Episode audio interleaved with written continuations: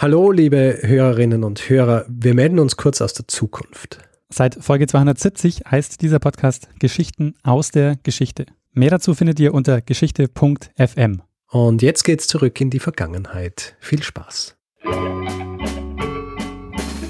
Lernen ein bisschen Geschichte. Lernen ein bisschen Geschichte, dann werden Sie sehen, Herr Reporter, wie das sich damals entwickelt hat. Wie das sich damals entwickelt hat.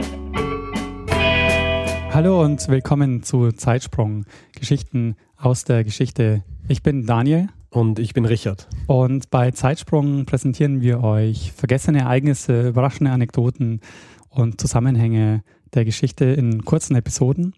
Häufig ähm, mit ein bisschen Augenzwinkern, aber immer quellennah recherchiert.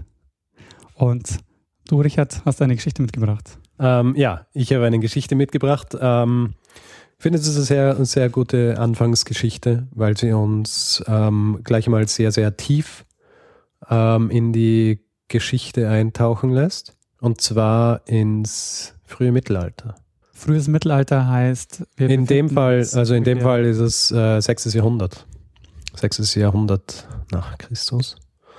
Und ähm, der Protagonist unserer Geschichte ist ähm, ein Langobardenkönig. Wie viele Langobardenkönige kennst du? Ähm, warte, lass mich mal durchzählen.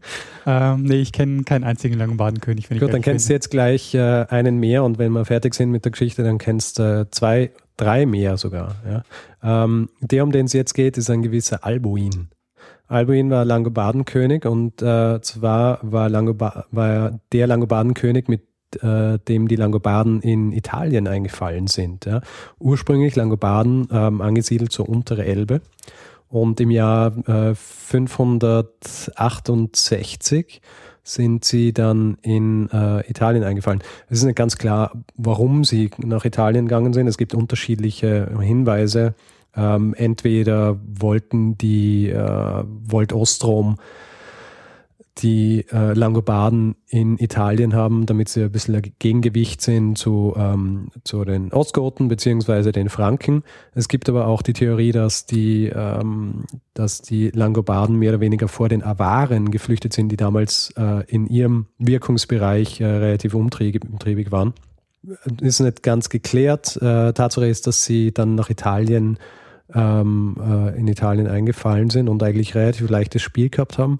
Und ähm, im Jahr ähm, 572, also ähm, laut Paulus Diakonus, von dem wir das haben, äh, ungefähr drei Jahre, sechs Monate später, ist ähm, Albuin dann äh, in, hat er dann Pavia eingenommen. Und Pavia hat er ungefähr drei Jahre lang ähm, belagert. Das war seine Regierungszeit, war quasi die Belagerung von Pavia, weil er war ja nicht mehr oder weniger. Okay. Ja. ja. Also äh, ich meine, er war vorher schon, er war vorher schon König, bevor sie, ähm, be bevor sie nach Italien aufgebrochen sind, aber das war im Grunde seine, seine Italienzeit. Er war mehr oder weniger damit, damit beschäftigt, Pavia zu belagern. Und auf jeden Fall, ähm, Pavia hat er 572 einnehmen können. Und dann passiert das, um das es eigentlich geht in dieser Geschichte, dann war seine Regierungszeit relativ schnell zu Ende und zwar, weil er ermordet worden ist. Bevor du jetzt die Geschichte erzählst, ähm, bin ich ein bisschen verwirrt von den ganzen ähm, Völkern, die du erwähnt hast, ja. also die Langobarden und ja, die Franken ja. und die Awaren. Ähm, warum ist denn das überhaupt zu diesem Zeitpunkt, also frühes Mittelalter, du sagst so 6. Jahrhundert ungefähr. Warum ist es da überhaupt so ein großes Thema? Naja, ähm, äh, das, äh, der Elefant im Raum, so will, ist halt, dass, ähm, dass das Weströmische Reich ja nicht mehr existiert hat.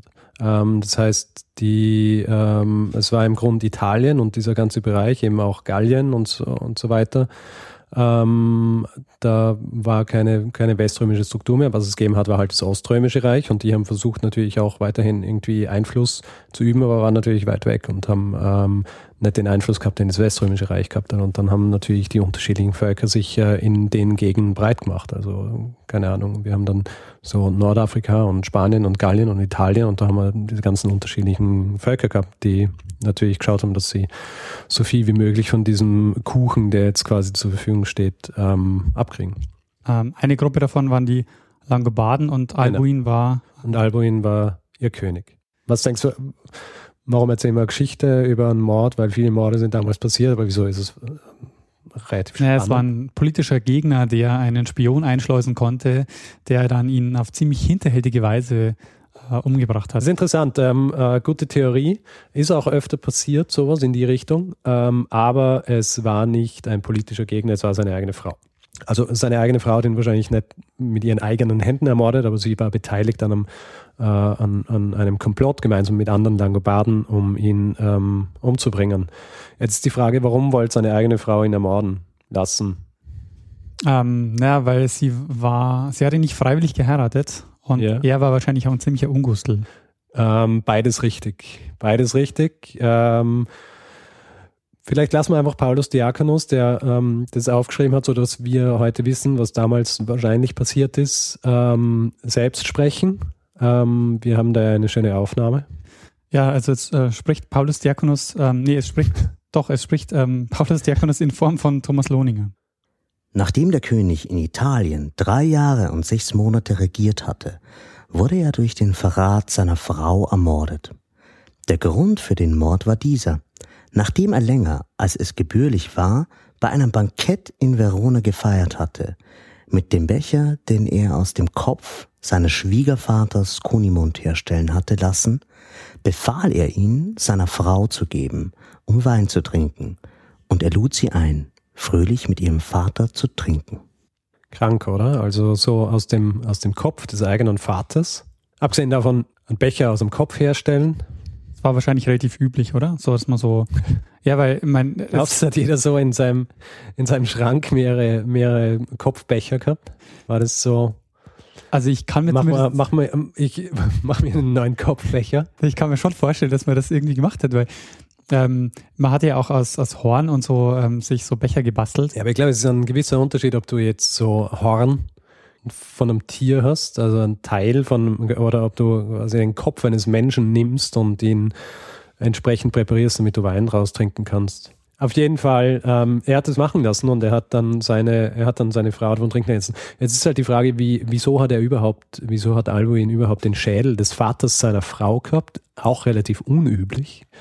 Ähm, in dem Fall war es so, ähm, Kunimund, der Vater seiner Frau, der war, als er noch gelebt hat, äh, König der Gepiden auch ein Volk und äh, das so in der Gegend äh, der Langobarden äh, aktiv war und äh, die aber schon längere Zeit im Konflikt mit den Langobarden waren. Und die Langobarden haben im Jahr 567, also ein Jahr bevor sie aufgebrochen sind nach Italien, ähm, gemeinsam mit den Awaren ähm, die Gepiden besiegt und angeblich hat äh, Albuin selbst den Kunimund getötet bei dieser Auseinandersetzung und hat dann ähm, einfach die Tochter des Kunimund zur Frau genommen und war offenbar jemand, der der Meinung war, dass es eine gute Idee ist, seiner Frau äh, Wein aus dem, aus, dem, aus dem Kopf ihres Vaters zu kredenzen. Und ähm, ja, war dann halt so erzürnt darüber, zumindest ähm, wenn, man, wenn man Paulus Diakonus glauben darf, ähm, dass sie gemeinsam mit anderen Langobarden diese Verschwörung angezettelt hat, im Zuge dessen, im Zuge dessen dann der, der Albuin äh, ermordet worden ist. Lass uns doch mal über den Paulus Diakonus noch reden. Ja. Also was wissen wir denn über ähm, ihn als Quelle? Naja, Paulus Diakonus war, war Gelehrter am, am Langobardischen Königshof in, in Pavia. Allerdings ähm, hat er diese Geschichte der Langobarden ungefähr ähm, 100 200 Jahre später aufgeschrieben, also so Ende des, Ende des 8. Jahrhunderts. Ähm, er, also er hat eben die Geschichte der Langobarden aufgeschrieben. Allerdings ist es nicht ganz so schlimm, ähm, wie man denken würde, also so was, was, die, was den, die Zeitspanne angeht, die dazwischen liegt, weil er hat seine Geschichte auf, ähm, auf einer anderen Quelle äh, basieren lassen, nämlich auf äh, der äh, Geschichte der Langobarden eines gewissen Bischofs Secundus von Trient. Und dieser Bischof Secundus von Trient hat am Hof eines anderen Langobardenkönigs äh, gelebt, nämlich äh, am Hof des Agilulf.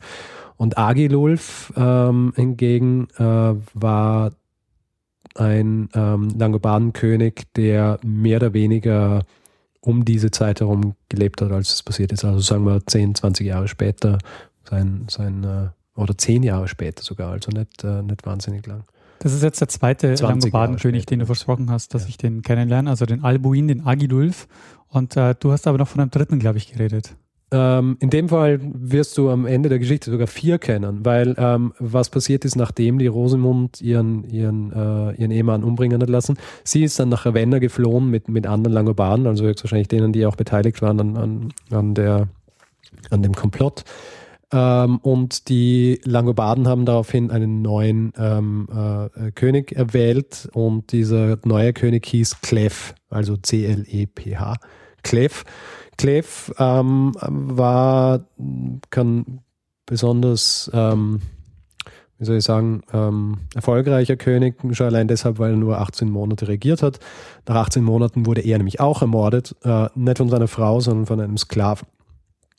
Ähm, daraufhin haben sich die, ähm, die langobardischen Herzöge gedacht, sie haben keine Lust mehr auf, auf weitere Könige für Zeit und haben dann einfach äh, zehn Jahre lang keinen König mehr gewählt. Also zwischen 574 und 584 gab es einfach ähm, äh, keine Könige im Langobardenreich, also unter den Langobarden in Italien.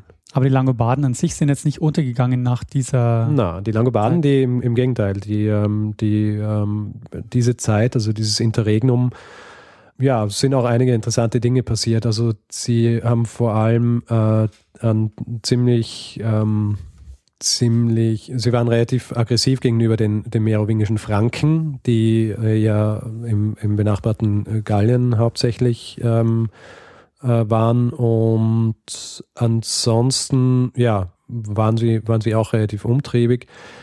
Äh, in im Jahr 584, also ziemlich am Ende dieses Interregnums, hat sogar der oströmische äh, Kaiser Interesse daran gehabt, ähm, dass, die, dass die Franken gegen die Langobarden vorgehen und angeblich hat, hat er 50.000 Solidi an äh, König Childebert. Solidi? Solidi, ja.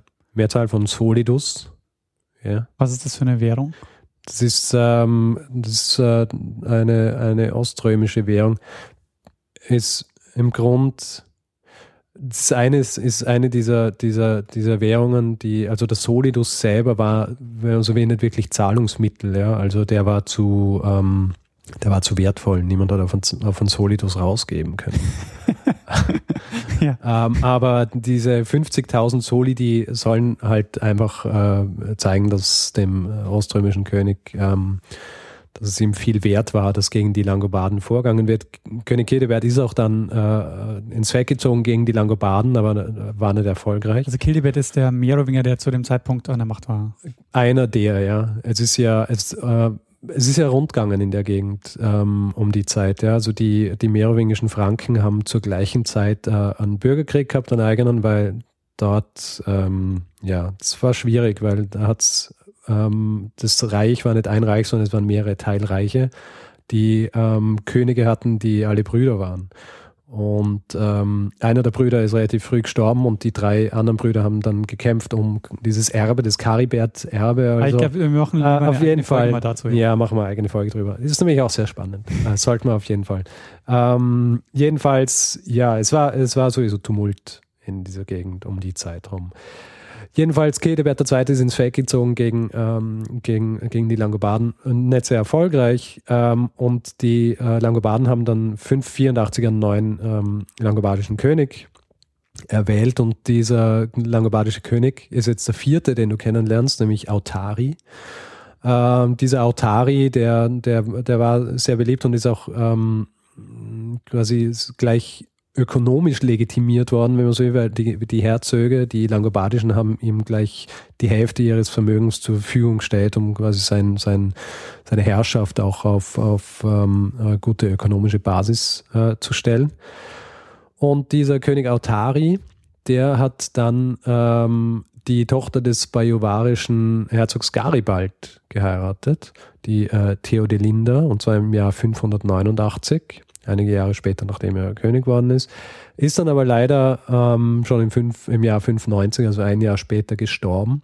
Und ähm, die äh, Theodelinda, um das quasi zu konsolidieren oder dafür zu sorgen, dass nicht wieder so ein Wachtmarkum entsteht, die hat dann ähm, einen gewissen Agilulf geheiratet. ja, damit sind die Beziehungen zwischen den, zwischen den Bajuwaren und äh, zwischen den Langobarden also ziemlich gestärkt äh, gewesen.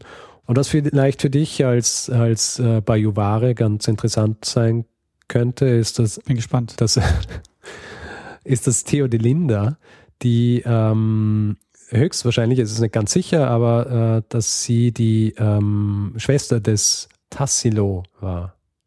Tassilo wiederum war wer? Ja, Tassilo war ähm, der von dem Frankenkönig Childebert eingesetzte König ähm, des Bajuwarenreichs. Also quasi ähm, ursprünglich Herzog der Bayern und äh, Childebert hat ihn dann 591 zum ähm, König eingesetzt.